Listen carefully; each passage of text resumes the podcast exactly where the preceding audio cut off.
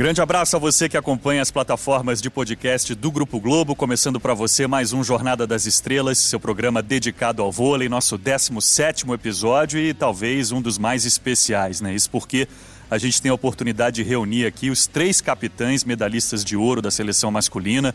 Nosso convidado hoje é o levantador Bruninho, com a companhia aqui dos nossos capitães, comentaristas do Grupo Globo, Nauber, campeão em Atenas 2004, e o Carlão, campeão em Barcelona 92. Esse podcast gravado no Centro de Desenvolvimento Vôlei Brasil, em Saquarema, minha primeira vez aqui, inclusive numa data especial. Nesse dia 21 de agosto, há exatos três anos, a seleção masculina conquistava o seu tricampeonato olímpico no Maracanãzinho lotado, vencendo a Itália por 3 sets a 0.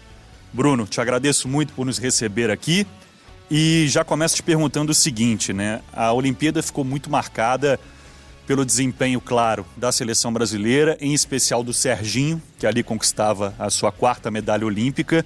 E uma imagem marcante foi o abraço que você deu no teu pai depois do jogo. Então queria saber o que, que significou para você aquele abraço no teu pai, já com a medalha de ouro conquistada. Mais uma vez, obrigado por nos receber.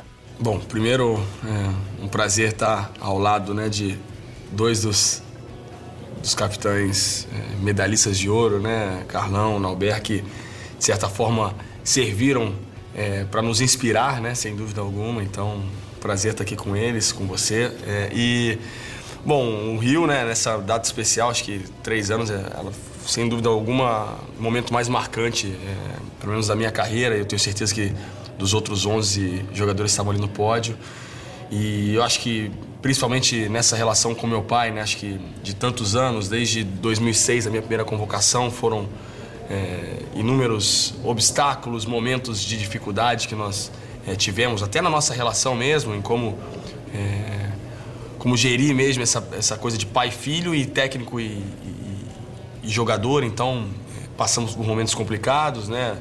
Ele acusado de algumas coisas também. Então, aquele momento ali, acho que foi um momento de que a gente conquista, né? Acho que a coisa mais importante das nossas é, vidas, o maior sonho e na nossa casa, né, no Rio de Janeiro, com os nossos familiares juntos. Então, aquele abraço foi um abraço de, de alívio, né, e de, eu acho que de, acho, de alegria, porque é um momento exatamente que a gente, tudo que a gente batalhou, né, tudo que a gente se dedicou é, naquele momento foi, foi o auge, né, então, sem dúvida alguma, foi um momento especial que ficou. Depois também aquele abraço no Serginho, como você disse, que o Serginho se destacou.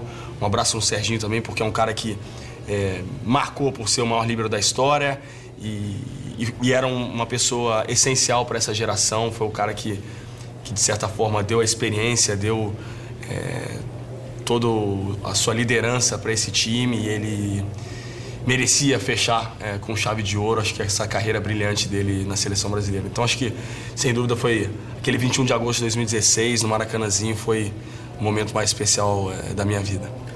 Ô Nauber, me dá uma beliscada aqui porque tô emocionado, viu? É um encontro de peso, né? E a gente, se a gente parar para pensar, né, que país no mundo tem esse orgulho, né, de poder reunir três capitães medalhistas de ouro em Jogos Olímpicos, realmente para mim esse episódio 17 do Jornada das Estrelas ele vai ficar marcado porque não é todo dia que a gente tem três figuras assim desse peso, dessa representatividade juntas, né? Um prazer estar contigo também. O prazer é todo meu, Bruno.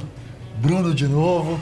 Carlão, acho que como você bem disse, né, está sendo especial para você. Imagina para nós, que é a primeira vez que nós nos encontramos, primeira vez que a gente é, pode conversar sobre voleibol juntos dessa maneira aqui, numa data tão especial, numa data que nós três estávamos presentes em funções diferentes.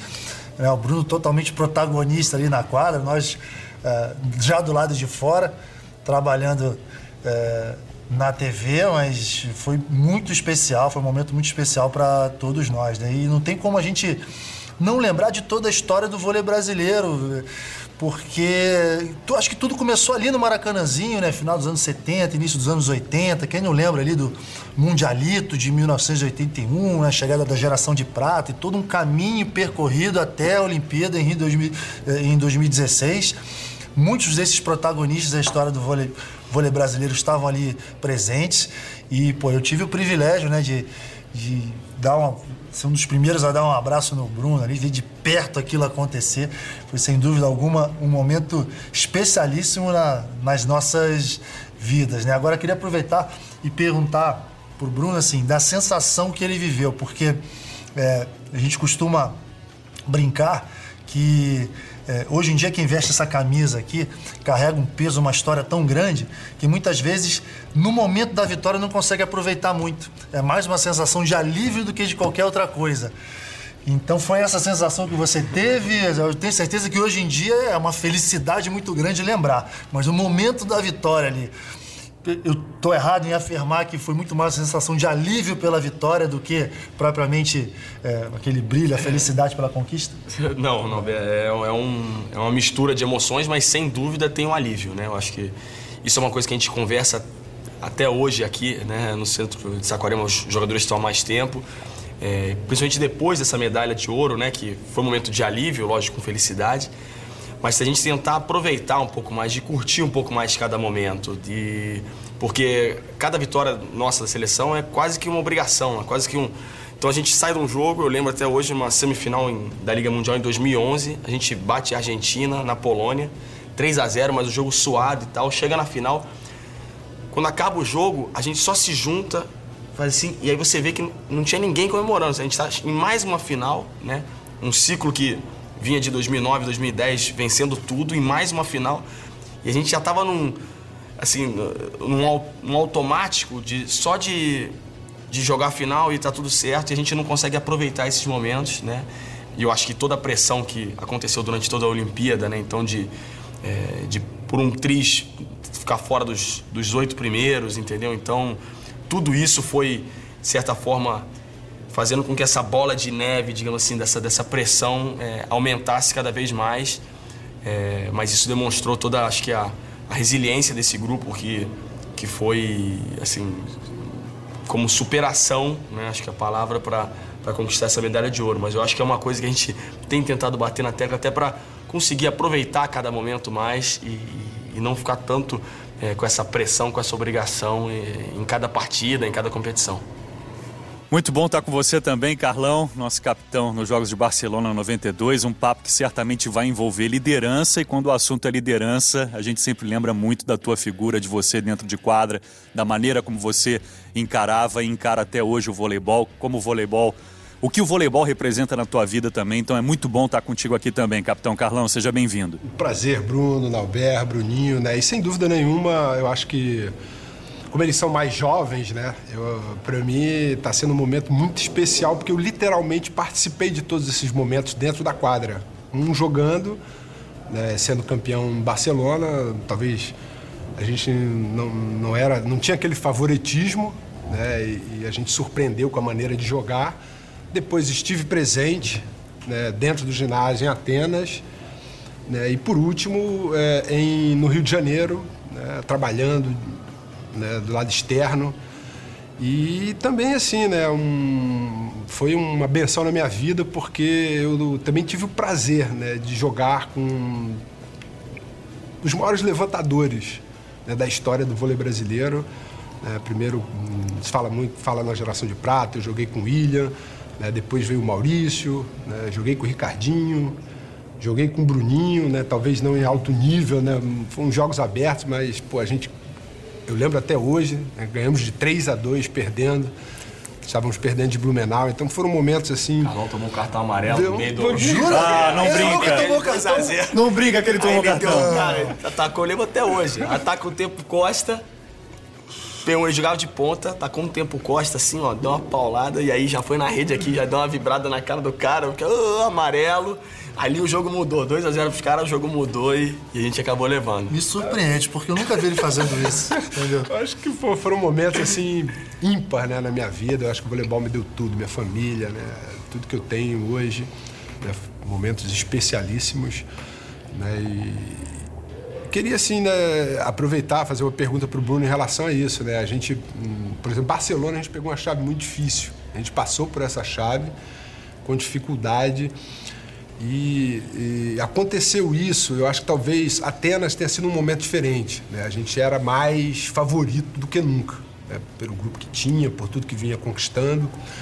Mas no Rio de Janeiro a gente caiu numa chave muito difícil, você comentou isso, Bruno, e a gente conseguiu passar por essa dificuldade. Você acha que é importante, faz diferença né, a gente cair numa chave difícil? O que, que você espera para Tóquio? Tóquio. É, eu acho que assim, é, sem dúvida, né? O, você tem vários exemplos de que uma fase difícil, é, começar com uma fase difícil, ela te, vai te deixando cada vez mais preparado, né? É lógico que você corre o risco, né? De se de repente um dia pior você acaba perdendo para um time, digamos que não é favorito, mas que pode vencer, como a gente tinha na nossa chave o Canadá. A gente acabou ganhando, mas aí o Canadá surpreendeu e ganhou dos Estados Unidos. E aí embolou o grupo de uma maneira que nós e França, no último dia, a gente é, jogava pela, pela classificação. Então, é, mas aquilo ali foi, de certa forma, nos preparando, deixando o grupo cada vez mais forte é, para a fase de mata-mata. E você tem no feminino a diferença. Né? Em Londres, elas tiveram uma primeira chave né, que elas, por um triz, também não caem né, contra a Turquia, se eu não me engano. Passam e depois daquele jogo incrível, memorável contra a Rússia, elas vão e acabam vencendo o ouro. E aí no Rio, que elas tiveram é, mais tranquilidade na, na fase de grupos, atropelam todo mundo e aí na, na dificuldade contra a China ali, que é um time que acabou se tornando campeão olímpico, elas acabam é, perdendo aquelas quartas de final e depois de ter feito um... Então, assim, você tem vários exemplos, né? A gente mesmo em Londres também conseguiu fazer uma boa primeira fase e também perdeu a final. Então, eu acho que você passar por dificuldades faz o time crescer, faz o time entender que é, precisa estar cada vez mais, mais unido, precisa de, precisam de todos os jogadores, né? Então, é, os momentos de dificuldade eles fazem aprender. Isso é claro, vocês como capitães vocês sabem disso. E acho que dentro de uma competição como essa, né, com aquela pressão que a gente vivia, foi muito importante para a gente chegar na hora do vamos ver e, e crescer. Falando em momento de dificuldade, nossa classificação para Tóquio foi num baita do momento difícil, né, contra a Bulgária lá dentro, saindo perdendo por 2 a 0, uma atuação excelente do Leal conversando com o Carlão, com o Nauber, foi uma atuação na moral, onde a camisa pesou.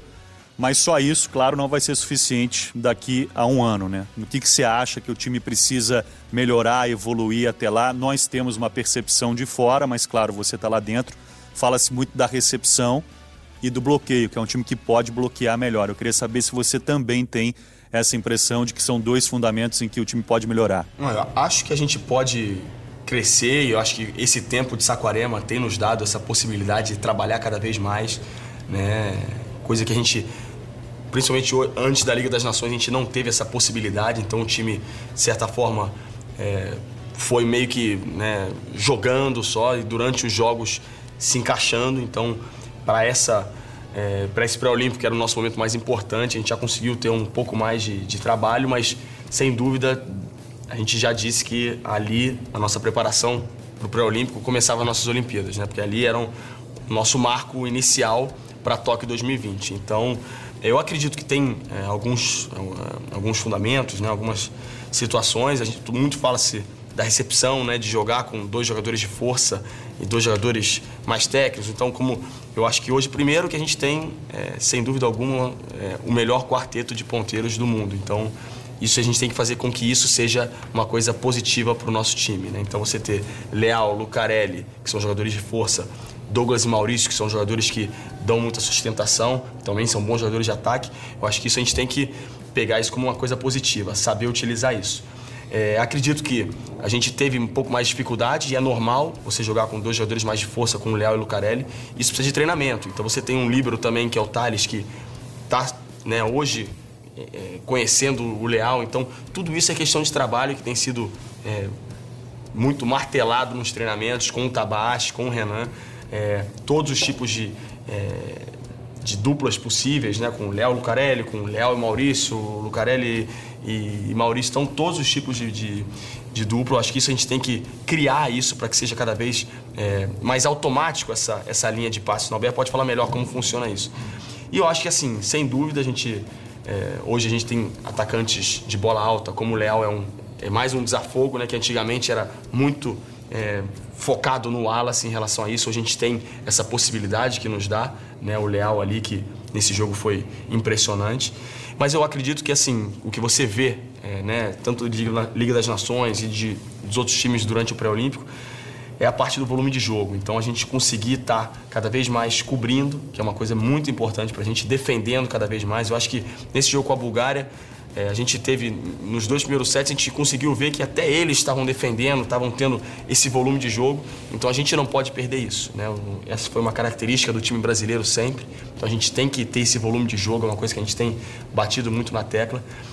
Eu acredito que no bloqueio a gente pode matar mais, mas principalmente fazer esse, digamos assim, esse trabalho conjunto, né, do bloqueio com a defesa. Nem sempre a gente vai conseguir matar tanto. Mas amortecer, né? Mas amortecer e a defesa trabalhar atrás. Então, esse é um trabalho que, sem dúvida, a gente pode melhorar cada vez mais. Dá oportunidade de contra-atacar, porque a gente não tem um time tão grande e pesado de bloqueio como a Bulgária ou como a Rússia. Então, a gente tem que saber trabalhar, né, como é, o, o, time que a gente tem e as individualidades que a gente tem. Mas são coisas que eu acho que a gente pode crescer muito, como vocês disseram faltando um ano, é, onde a gente tem que dar esse salto de qualidade. Eu acredito que esse tempo de treinamento é, pode ser essencial, porque foi sempre assim que o Brasil é, chegou e conquistou suas coisas, trabalhando, e eu acho que é, esse é o caminho. Com relação à, à linha de passe, Alberto vai falar já já, mas te pergunto o seguinte: claro que cada jogador tem a sua característica, mas essa questão da linha de passe também, você não acha que ela pode passar pela questão da liderança também? De repente, o Thales ter um pouco mais de liderança, coordenar um pouco melhor, ó, chegar um pouquinho para lá, esse tapete aqui eu vou cobrir. Sem dúvida, eu acho que isso, o Thales tem crescido em relação a isso. Ele vinha muitas vezes, né, durante essa, o início aí, Liga das Nações, me perguntar, pô, o Léo, ele, como é que é? Né? Ele ainda estava um pouco, né, digamos, tímido nessa relação com o Leal, né, o Leal chegando esse ano. E, e, eu tentava falar, cara, vai lá, fala para ele, você que tem que comandar aqui atrás, entendeu? E esse mesmo problema, eu lembro que lá o Libero na Itália, que também, na, nosso na Lube também é um, um, jovem, ele também tinha essa coisa. Falei, cara, o Léo, ele é aberto, ele de vez em quando ele olha meio assim, mas ele pode conversar com ele. Eu acho que o Thales tá começando a entender como ele. Cada jogador você depende de uma relação um pouco mais fina, né? Pô, um você vai chegar, vai, de repente vai pressionar um pouco mais, o outro você vai chegar mais na moral. Então, é, o Thales estava entendendo isso e eu acho que é, com o Lucarelli ele tem um pouco mais de, digamos, de é, afinidade já, já conhece de Taubaté, com o Maurício Borges também, e ele está se conhecendo cada vez mais com o Leal, que é importante. Né? Mas só para não perder o raciocínio, da, da Bonalber falar aí do passe, é, cara, você está falando sobre o ataque. Né? A gente sempre teve jogadores muito rápidos que atacavam bolas rápidas, né? se a gente for né, desde a geração de prata, jogadores que não eram muito altos, mas é, tu não acha que a gente tem, né, em função do que tu comentou, né, muitas vezes o passe não acontece.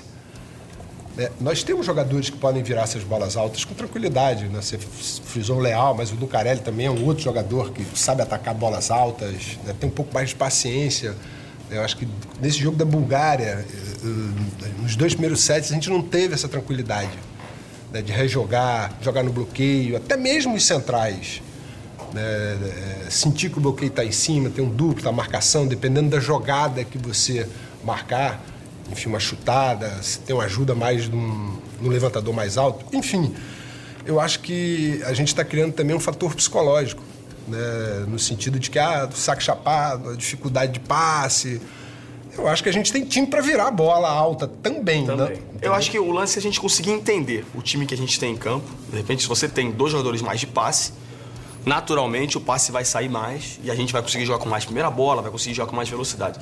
De repente, com um, um time mais de força, possivelmente o passe não vai sair sempre. Então, mas a gente tem jogadores que têm mais possibilidade de, de, atacar, só que possivelmente com mais bloqueio. Então, a nossa cobertura, né, o nosso time, ele tem que jogar em função disso. Então, você, a gente entender né, é, o time que vai estar em quadra naquele momento e isso ser uma coisa já automática. A gente não ficar sofrendo durante o jogo que a coisa tá, poxa, mas o passe não tá saindo. Tudo bem.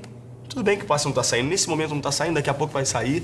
Hoje, como você disse do saque, existe uma mudança do saque, é o saque híbrido, né? Que é uma, uma coisa é, você nova. Você mesmo é um que saca toda hora. É, você, esse, essa, essa mudança do saque vai criando cada vez mais dificuldade para certos passadores. Então, com essa entrada do híbrido, antigamente, né, era viagem, né, a porrada do viagem. Hoje em dia, a porrada do viagem, muitos caras já conseguem dominar bem né? Então, aí veio o flutuante. Nós podemos melhorar o nosso saque flutuante também. A gente vê lá fora, os caras sacam flutuante com risco. A gente saca o flutuante meio que para não errar. Né? Então a gente tem que também crescer em relação a isso. E tem o saque híbrido, que é uma coisa que que acaba criando essa dificuldade no passe. Mas como eu disse, se a gente não tiver com o passe na mão, a gente saber que, poxa, nesse dia a gente vai jogar com uma, bolas mais altas, a gente tem jogadores com essa possibilidade, mas de, de, ter essa paciência, como você disse, de saber jogar no bloqueio, de dar cobertura, jogar em cima, entendeu? De ter essa paciência como o time francês faz, como o time argentino faz. Então, a gente, eu acho que o Brasil ele consegue ter uma escola muito diversificada. A gente consegue pegar da parte mais forte, né? De repente que os argentinos não têm essa possibilidade de pegar essa parte mais forte, nós temos e ao mesmo tempo dessa parte mais técnica. Então a gente conseguir, né, trazer isso, eu acho que o nosso time fica um time difícil de ser batido. Eu acho que uma observação da, da, do sistema de recepção, que eu tenho percebido é que em alguns momentos, ah, quando o passe não sai, o time deixa de fazer tudo aquilo que deve fazer nos outros fundamentos, né? Acho que é isso que o, que o Bruno está falando. É, é, o time não pode desfocar, não pode desconcentrar por causa de um fundamento. Então o volume de jogo tem que aparecer, o sistema defensivo pode ser forte. Lógico que é importante você ter um passe regular, muito importante, mas não pode é, desconcentrar de tudo aquilo que o jogo oferece nos outros fundamentos. Agora, tem uma, uma situação nova no vôlei mundial que você falou, o saque híbrido, né? Esse saque flutuante bem mais forte que eu até conversando com o Renan, eu até expus né, a minha opinião.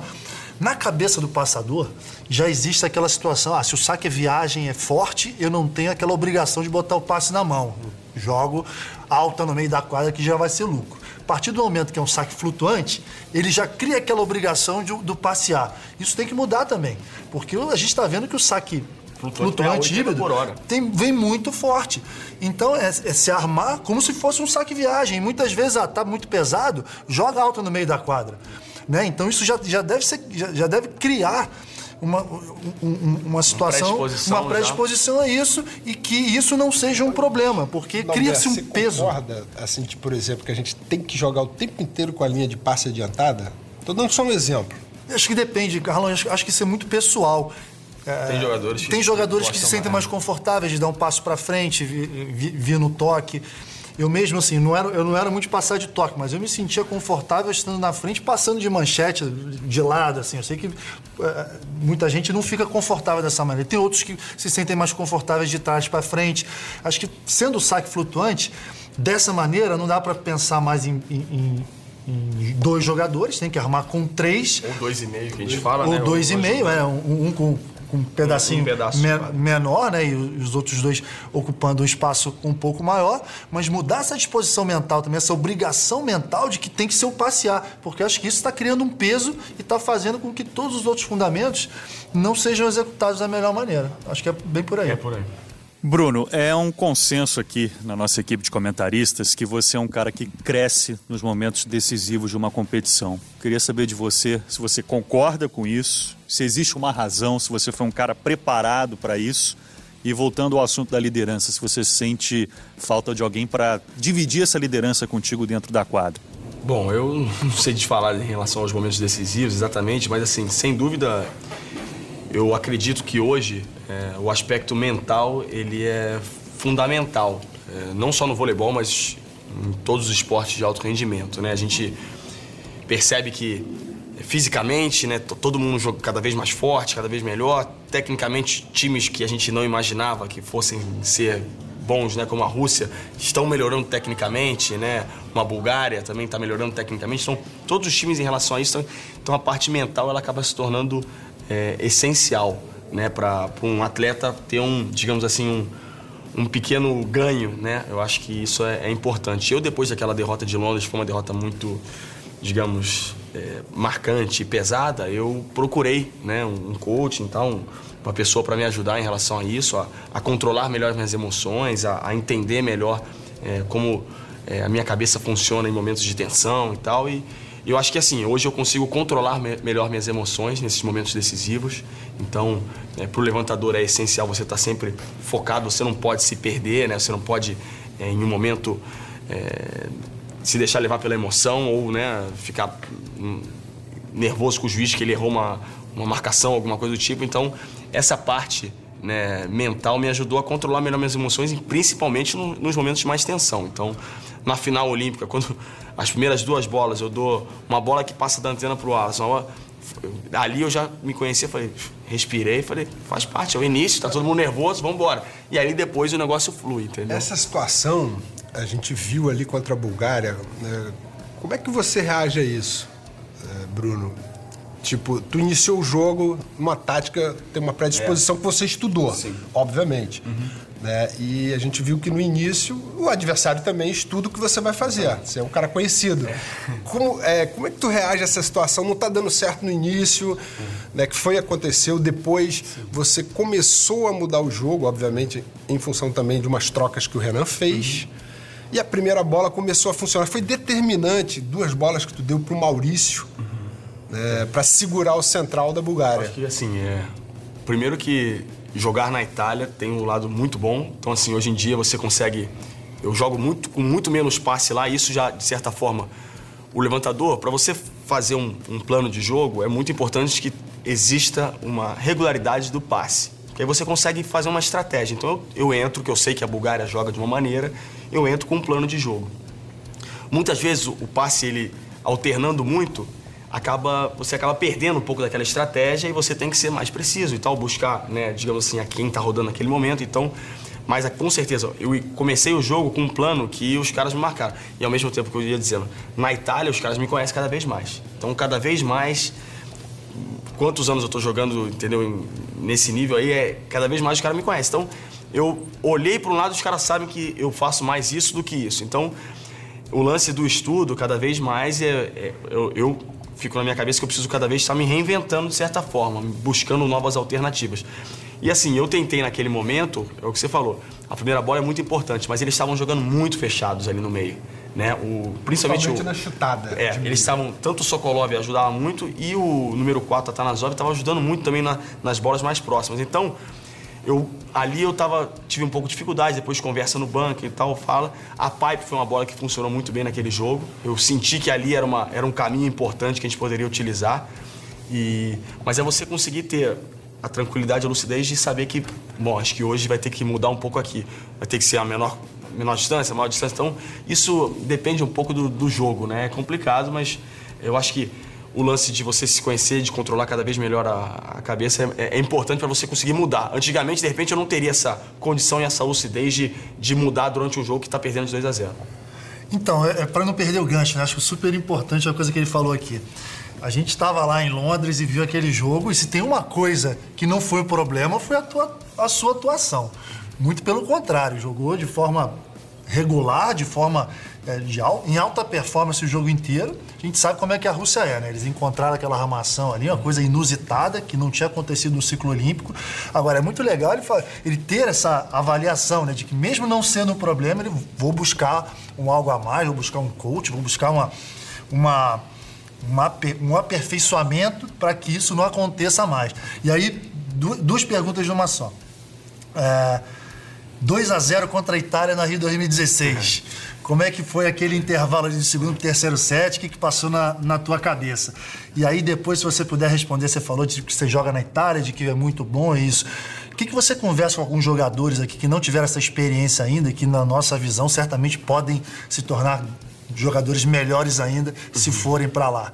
A gente sabe que tem mercado, tem uma série de coisas, mas, enfim, você conversa com eles sobre isso? Converso. Começo com essa, já, já respondo essa para você várias vezes, tive muitas conversas com alguns, né? Lucarelli, o Lucão teve a oportunidade de jogar um ano lá comigo, né? O Lucarelli, é, o Wallace, vários deles. Assim, nós brasileiros temos essa coisa de, de estar em casa, de ter um. É uma coisa né, de estarmos cercados pelos nossos, nossos familiares, pelos nossos amigos. Eu não digo nem que é uma acomodação, mas a gente se sente melhor assim. É, e eu também não tinha esse sonho, assim. E foi numa oportunidade que eu tive de ir, depois que a gente perde umas quartas de final aqui no Brasil, que eu tive e que eu entendi que era importante, que era necessário. Não, adiantava você vir falar na época, Bruno, cara, mas é importante, né? Eu tinha que descobrir aquilo por mim mesmo. E assim, eu tento conversar para eles porque, sem dúvida, o campeonato italiano é o campeonato mais forte do mundo. Se você tem a oportunidade de jogar um campeonato, uma Champions League, né, um campeonato europeu, você vai crescer, né? É, é pressão todo final de semana para você ganhar. Qualquer jogo é jogo pesado. E, e, a gente sabe que nos clubes aqui não existe tanta essa responsabilidade, né? Superliga é um campeonato muito bom, que com vários, pelo menos bota cinco times muito bons, outros mais quatro bons e alguns com menos né, poder financeiro que podem eh, né, ter essa, digamos, ter um gap um pouco maior, né? Mas é um campeonato que, que falta, o que eu acho, é aquela, aquela pressão, entendeu? A pressão que a gente sente de jornal lá mesmo. Né? Então o cara te dá nota. muito bem como que Você é. sabe o que você lá. O cara te dá nota, foi mal, né? estrangeiro, então. Exatamente. É, no meio da temporada os caras estavam pensando em trocar o Léo. Fala assim, tudo bem, vocês querem trocar o Léo, vocês vão pegar quem melhor do que ele? Porque ele tava num momento de dificuldade. Ele mesmo, a gente conversou, ele falou, cara, os primeiros 10 jogos eu sofri. Mas depois também que o cara pega, ele vai embora. Então, assim, como é que pode o cara querer trocar o... E, assim, existe essa pressão, essa responsabilidade. Então, isso te faz crescer, te faz estar cada vez mais focado. Então, isso é muito importante. Eu já conversei com vários deles. Eu espero que eles tenham isso na cabeça, né?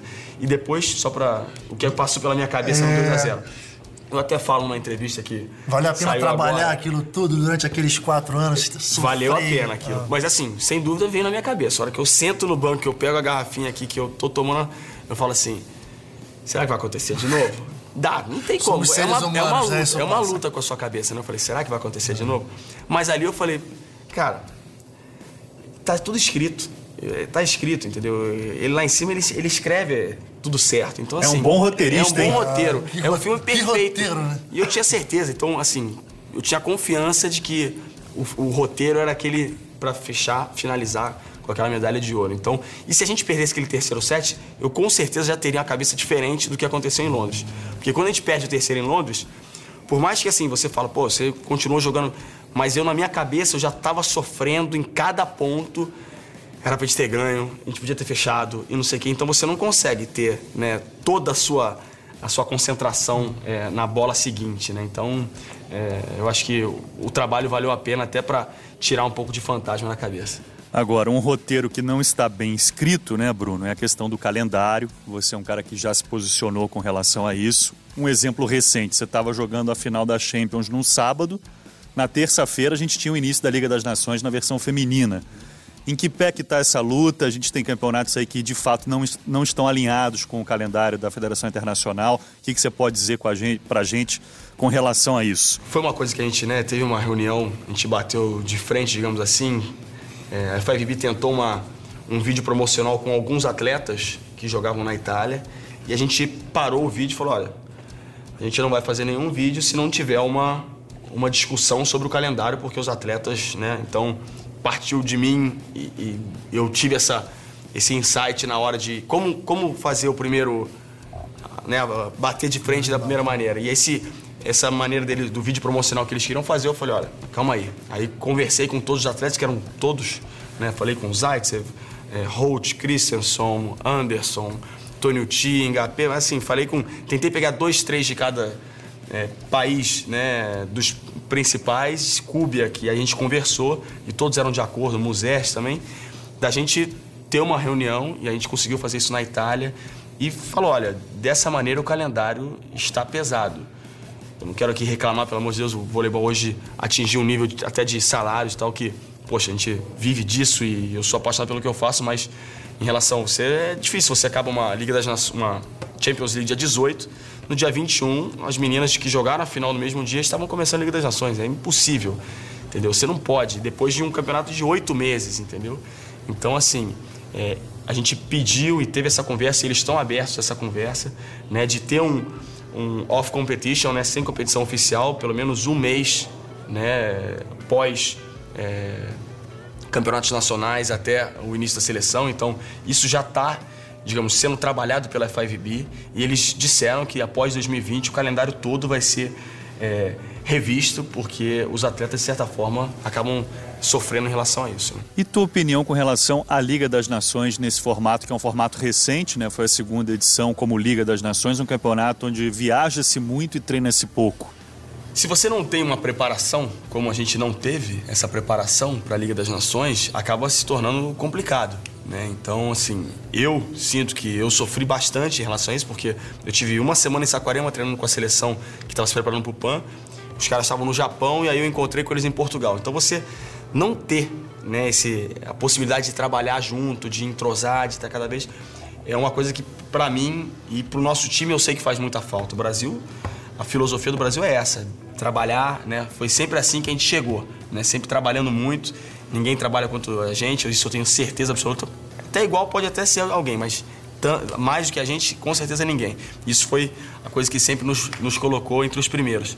E assim, é, eles podem até fazer esse formato, mas tem que existir um calendário que permita até uma pré-temporada de seleção, você se preparar para aquilo. Como era antigamente a Liga Mundial, a gente, na Alberto sabe bem, ficava quanto tempo aqui trabalhando, acordando às 7 da manhã, para jogar a Liga Mundial depois e você conseguir chegar num nível, num nível bom, entendeu? Então, assim, se você perceber, tanto Rússia quanto os Estados Unidos, que foi a final da Liga das Nações, os Estados Unidos já classificado, deixou o time titular, praticamente jogou acho que um final de semana ou dois, ficaram só se preparando. A Rússia deixou os principais jogadores como Kliuka, é, Volkov e, se eu não me engano, mais um central. Eles jogaram três etapas e outras duas eles só se prepararam. Então, assim, é, você percebe que os times que chegaram mesmo foram aqueles que souberam lidar. E a gente fez a competição inteira no. E você, em especial, sentiu muito, né? Fisicamente, principalmente senti, na parte final, né? Senti, senti. É, acho que eu, por mais que eu, a vontade é de você acaba sofrendo, né? Até... Descansar um pouquinho, é, cara. É, fominha, quer jogar cara, tudo. A gente sabe que ele é fominha. Essa, essa, essa situação, cara, esse perder o raciocínio, Bruno. É, qual é a tua opinião sobre isso? Porque você falou de várias forças, a gente chegou a comentar isso em algumas transmissões. É por tudo que o Brasil construiu, né? por tudo que a gente tem, obviamente que a gente iniciou lá atrás com poucos jogadores, hoje a gente está formando muita gente.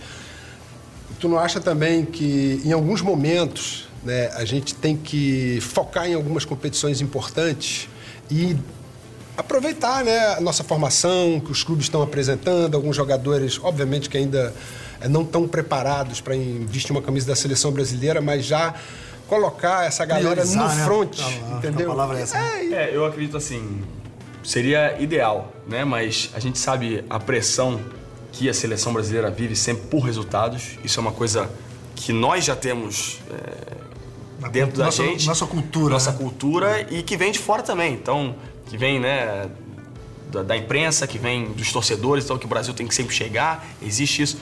Você consegue focar só em uma coisa e meio que tirar o pé de outra? É difícil, entendeu? Então acho que. É, mas eu acredito assim que a gente tem que pegar né, seleções que fizeram isso e deram certo, né, como a Polônia fez esse ano, que mandou um time que acho que dois jogadores só participaram do pré-olímpico depois, ou três. Né? Então, um time que jogou muito bem, que foi medalha de bronze. E, mas eu acho que também a gente não pode perder aquilo que teve disso né, nessa Liga das Nações. A gente teve jogadores que tiveram oportunidade e foram muito bem. Né? Você tem o Cachopa, que foi um cara que, que esse ano entrou e teve. É, demonstrou que pode estar é, na seleção brasileira, Flávio. jogou muito bem. O Flávio foi um outro cara. O Alain, mais uma vez, né, se, é, digamos assim, é, consolidando né, como um oposto de alto nível. O Mike também, que, o segundo ano dele só. Então, esses jogadores mais jovens que foram muito bem. Então, demonstrou, poxa, a gente tem a possibilidade, né? Tem jogadores jovens sendo feitos no Brasil também. E, e é dar um pouco mais de oportunidade. Às vezes a gente tem esse lance, né, essa pressão que vem tanto de dentro quanto de fora, por resultados que acaba fazendo com que você não pense no descanso de um. Não, não, não, vamos acelerar aqui para tentar chegar ali na fase final todo mundo. Então, assim, mas o Renan já tem trabalhado um pouco isso, tanto que o Wallace agora já já está né, liberado, ele não volta esse ano, até porque vai ter a filha, vai nascer a filha dele, é, se não me engano, no início de novembro, então ele já está é, afastado. O Lucão teve uma semana mais de folga também. São jogadores um pouco mais experientes que precisam desse tempo. Né? Ele já pensa né, em no sul-americano de não levar todos os jogadores. Então, acho que isso já é um início, né? E você dá cada vez mais oportunidades aos jogadores mais jovens. A gente tem que entender que, assim, a gente quer sempre ganhar, mas a gente precisa priorizar e nem sempre a gente vai conseguir, até porque precisa ganhar essa, essa bagagem. Acho é, que o PAN também. Numa rede, entendeu? exatamente. Tu vai vir trabalhar, pra cá treinar, entendeu? Até que no PAN a gente teve uma oportunidade de outros jogadores também, né? Então, assim, acho que tem acontecido mais até do que no passado. Então, isso tem que ser uma coisa cada vez mais é, trabalhada. Voltando ao assunto do Fominha, qual foi tua combinação com o Renan quanto a Sul-Americano e Copa do Mundo? Vai jogar? Olha, a princípio no Sul-Americano não. A gente vai se preparar, alguns jogadores só para a Copa do Mundo, ter mais tempo, né? A gente tem a Copa do Mundo que se inicia 1 de outubro, então isso vai servir até 1 a 15 de outubro a Copa do Mundo e no dia 20 começa o Campeonato Italiano. Então do Japão a gente, eu e o Léo, a gente já vai direto para a Itália. Então, essas, essas semanas têm servido até como um, uma pré-temporada já para a Itália. Então, eu estou tentando aqui focar já em relação a isso, entendeu? Para chegar bem e conseguir aguentar bem a temporada lá, porque a gente sabe que é uma temporada pré-olímpica que o, o, quanto você vai fazer vai ser muito importante para o ano que vem também. E você fica mais um ano de Vita Nova, você já está pensando de repente em voltar aqui para o Brasil, tá olhando mais para frente na tua carreira e, e lembrar só para a galera que você saiu do Modena onde você era um cara idolatrado, né, Bruno? É, aí não foi uma relação minha, né? Eu nunca quis sair de Modena, mas aconteceram coisas. Pela primeira vez eu tive um problema com, com um técnico na vida e, e eu achei melhor mesmo sair e no final das contas ele também saiu. Aí foi uma confusão só. Mas eu tenho mais um ano de contrato né, de Vita Nova e eu tô pensando bem em voltar, né? Eu tenho isso na minha cabeça. São, vou pra sexta temporada lá já. Sozinho não é fácil, é bom pra caramba, mas não é fácil também estar lá sozinho. Vamos ver. A gente nunca sabe o dia de amanhã, né? Vai que depois aparece uma oportunidade boa lá. Certamente. Agora, olhando daqui para a Olimpíada, Bruno, voltando a falar de seleção, o grupo está formado e aproveitando, né, já embalando no gancho dessa pergunta o que você tem achado da renovação do vôlei masculino? Categorias de base estão sendo bem trabalhadas. Ô, Nauber, você sempre Roubando me ajudando. Não, me ajudando, ajudando, porque essa era a pergunta que estava no roteiro que a gente não podia deixar de fazer para um cara como o Bruno que sempre se posiciona. Né? Essa pergunta é importante porque nós todos estamos preocupados né, com um pouco com a renovação. E deixa eu só contextualizar ainda mais a tua pergunta. Né? A gente viu aí tanto a seleção masculina quanto a seleção feminina passando para a Olimpíada no sufoco. A gente teve resultados decepcionantes no voleibol de praia no Campeonato Mundial e dentro daquela tua fala lá no início, né? A gente nunca foi o time mais forte, mais alto, mas sempre foi o time que treinava mais, mais bem, mais bem preparado, né? Mas o Brasil, ele, nesse momento, ele não é mais o favorito, né? Então, dentro do que perguntou o Nalber, né? Te preocupa o que, tem, o que vem sendo feito, o que não vem sendo feito na base? É difícil também é, dar muito pitaco onde a gente não tá, né? Muito, digamos assim, junto, né? Então, mas, primeiro, voleibol hoje em dia qualquer, qualquer esporte hoje em dia, né? Você vê na Copa do Mundo lá, o time vacilou, ele perdeu para não sei quem, entendeu? Então, tá muito nivelado, né? Nivelou pelo, pelo alto, antigamente tinha esse favoritismo maior, hoje em dia não tem mais, então seja ele no, no voleibol masculino, no voleibol feminino, é, no voleibol de praia, então você vê muitos países aí chegando, né? Não imaginava, tem dois noruegueses no vôlei de praia que estão arrebentando, né? Jovens até. Então, assim, o negócio está cada vez mais né, lá em cima com muitos países. É, eu acredito assim, se você olhar, né, que a gente tem a oportunidade aqui, seleções sub-19, sub-21, tem um bom trabalho, tem bons jogadores aqui. É, o que me preocupa mais são as formações dos clubes. Antigamente a gente tinha mais clubes, né? A gente tinha no Rio Grande do Sul uma quantidade de clubes que hoje eu converso com gente de lá que não tem mais tantos clubes acabaram, que não tem mais o voleibol formando lá, né? Mesmo em São Paulo, o Campeonato Paulista na minha época, tinham vários clubes, né? Então tinha essa essa possibilidade de você formar muitos jogadores. né? essa conexão não tá boa entre então, o é, que a... se faz aqui e o que se eu, faz minha, nos minha, clubes? Meu, o meu, não, eu acredito que é, primeiro a formação é lá dos clubes. Acho que as federações hum. precisam focar nisso também, né? Então você tem federações aí com presidentes de muitos anos, é, presidentes é que não sabem andar, né? um atleta que não sabe dar um cobrando, toque. cobrando, é, mas eu digo assim, cobrando uma quantidade de dinheiro né, para taxas em times é, de base, e isso fica difícil de você ter times. Eu acho assim, treinadores, eu acho que a gente tem, eu não acredito que não tenha. Eu acho que o que falta mesmo são clubes, a possibilidade. A CBV tem feito o Campeonato Brasileiro de Seleções, tem buscado isso, né? Criar cada vez mais. Porque aqueles campeonatos regionais que a gente tinha antigamente nas federações, a gente está perdendo quantidade de clubes, entendeu? Então, eu acho que é isso que a gente precisa, é onde a gente precisa focar, né? Na formação lá no clube lá embaixo. Com Federação Carioca igual. Tocou no ponto crucial, né, Norberto? Eu vou falar isso aí, sabe por quê? Porque o meu filho joga, cara. E eu acho que só você passando pela experiência, uma vez eu levei ele num clube, né? E, e o cara quer dar o mesmo treino que se dá na seleção adulta aqui. Né? É. E eu fui perguntar para ele se tinha mudado alguma coisa em termos de, de, de fundamento, né? Porque o que, me, o que eu vejo é que a gente continua passando de manchete, a gente não passa de joelho, a gente não passa de cotovelo, entendeu? Então, o que a gente está vendo, e eu tive oportunidade realmente de constatar, é que não existe aquele esmero mais na parte técnica. Né? São É. muitos Eu jogadores tecnicamente ficou- frágeis na Ficou Superliga. pensando muito também na coisa do, da altura, que é muito importante, da- do, do físico, né? São alguns pontos, eu acho que Em são alguns muito pontos isso é verdade. A gente precisa continuar trabalhando na parte técnica, né? Muito necessário isso. Então hoje a quantidade de, de ponteiros passadores que são feitos aí. Difícil, né? O cara é grande, não, vai ser ponteiro, mas aí o que, que é? Ah, o cara sacou viagem, bota a bola pra cima e porrada. Então você perde um pouco desse trabalho técnico, né? Dessa, digamos, desse trabalho mesmo, aquele fino, né? Então é né? importante essa parte técnica também, né? Só para complementar rapidinho, acho que a cadeia acho que não está funcionando. É uma cadeia importante. Clube, clubes, federações, confederação e assim por diante. Essa cadeia não está funcionando e por conta disso a gente está com menos quantidade de jogadores, de- menos oportunidades para poder tirar. E o que a gente vê, assim, a gente, nós não estamos conseguindo revelar mais a mesma quantidade de jogadores com a essência do vôlei brasileiro como a gente tinha antigamente. E isso é um ponto de, de- de- de exclamação que tá- todos os gestores deveriam estar muito preocupados com isso. Eu não vejo tanta preocupação assim.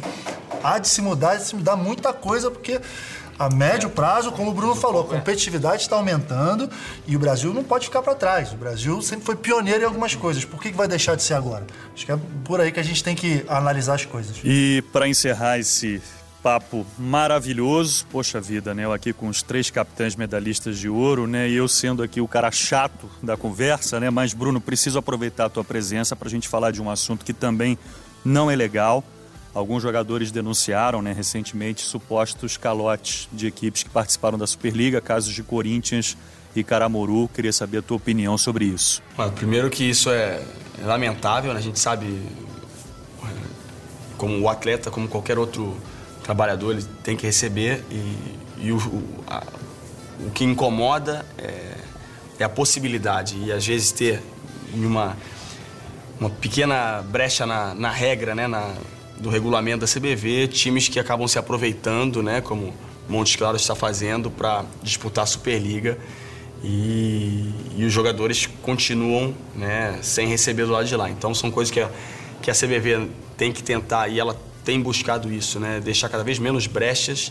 Né, a gente tem que profissionalizar um pouco mais certas situações. Então o fair play financeiro, né, que todos os times, né, os jogadores assinam, né, eh, depois de cada cada temporada, depois que eles recebem tudo, 100% do, dos salários, eles assinam. Isso é muito importante a gente continuar fazendo. Nós, atletas, temos que entender que a gente não pode cair numa. Ah, o cara pede, não, assina aí, mesmo que você não recebeu, assina pra. Porque senão não vou. Aí vai fazer um acordo e tal. Então a gente também tem que ser, de certa forma, é, muito lúcido em relação a isso, porque a gente precisa profissionalizar essa, essa, essa- o, nosso, o nosso voleibol, a nossa Superliga. A gente sofre com isso já há algum tempo, né? Na Itália tem problemas assim também, mas eu acho que uma liga independente ela consegue de certa forma bater mais, então aqui as- fechar mais, né, os clubes. Então é, a CBV tem buscado isso, mas é uma coisa que nós jogadores ag- agora também a gente tem que tem que bater. Isso não pode acontecer porque é, isso é difícil, né? Isso eh, vai contra aquilo que a gente durante anos, né, as seleções sempre buscaram e aí a nossa Superliga continua sempre dando essas patinadas com clubes que, eh, sabe, dão calote, que não pagam, que tem uma, às vezes uma estrutura muito aquém daquilo que, que um atleta merece. Então, são coisas que a gente tem que focar e, e buscar. Bruno, queria mais uma vez te agradecer bastante. Viemos aqui até Saquarema gravar essa edição do Jornada das Estrelas, nosso 17º episódio. Tenho certeza que se dependesse de mim, do Nalbério e do Carlão, ficaríamos horas aqui contigo nesse bate-papo. Mas muito obrigado, ainda mais sucesso para você e espero que seja mais uma grande temporada na Itália e lógico com a camisa da seleção brasileira também, que venha, quem sabe, esse tetracampeonato olímpico e que a gente possa eu, Carlão, Alberto, transmitir ainda muitos jogos teus aqui no nosso voleibol também. Acho que para o torcedor vai ser muito bacana isso também. E você que está aí do outro lado nos acompanhando, seja no trânsito, no computador, através do tablet, do smartphone, um dos episódios mais especiais aqui do Jornada das Estrelas, nesse encontro que é um encontro maravilhoso, né? Três capitães medalhistas de ouro, então muito obrigado mais uma vez. Obrigado a vocês pela oportunidade. Acho que ter um, um programa que fala só de voleibol também é muito importante pra gente. E tá com dois caras que foram é, inspirações não só para mim, mas para o voleibol brasileiro. É, é, sempre uma honra. Obrigado, Bruno, e sucesso para vocês aí. Alberto, valeu demais, hein, Capita? Foi testemunha desse primeiro encontro, hein, Poxa, cara? você não sabe como eu tô emocionado. Só, quero ver se no voleibol mundial é o que a gente estava conversando, né? Que país tem esse privilégio, esse patrimônio aqui, né? Pô, aqui, privilégio. Muito bom, Bruno, obrigado. Vamos quebrar também Parceiro. esse lance de 12 em 12 anos. Já é, chega, 2004, chega. É verdade, né? Vamos encurtar esse intervalo aí, né? É. Carlão, bom demais, hein? Obrigado pela tua presença aqui também em Saquarema. É um prazer, é, Bruno. E, Valeu. cara, Volta pro Botafogo aí, meu velho. Isso. O cara é botafoguense, pô. O é, Flamengo tá, tá, forte aí, querendo formar um time aí. Hã? Não sei. Vamos ver, vamos ver. E é nesse clima bacana que a gente encerra aqui o 17 episódio do Jornada das Estrelas. Obrigado, Bruno, Nalber e Carlão. Te vejo na próxima. Muito obrigado a você que nos acompanha através da plataforma de podcasts do Grupo Globo. Até a próxima!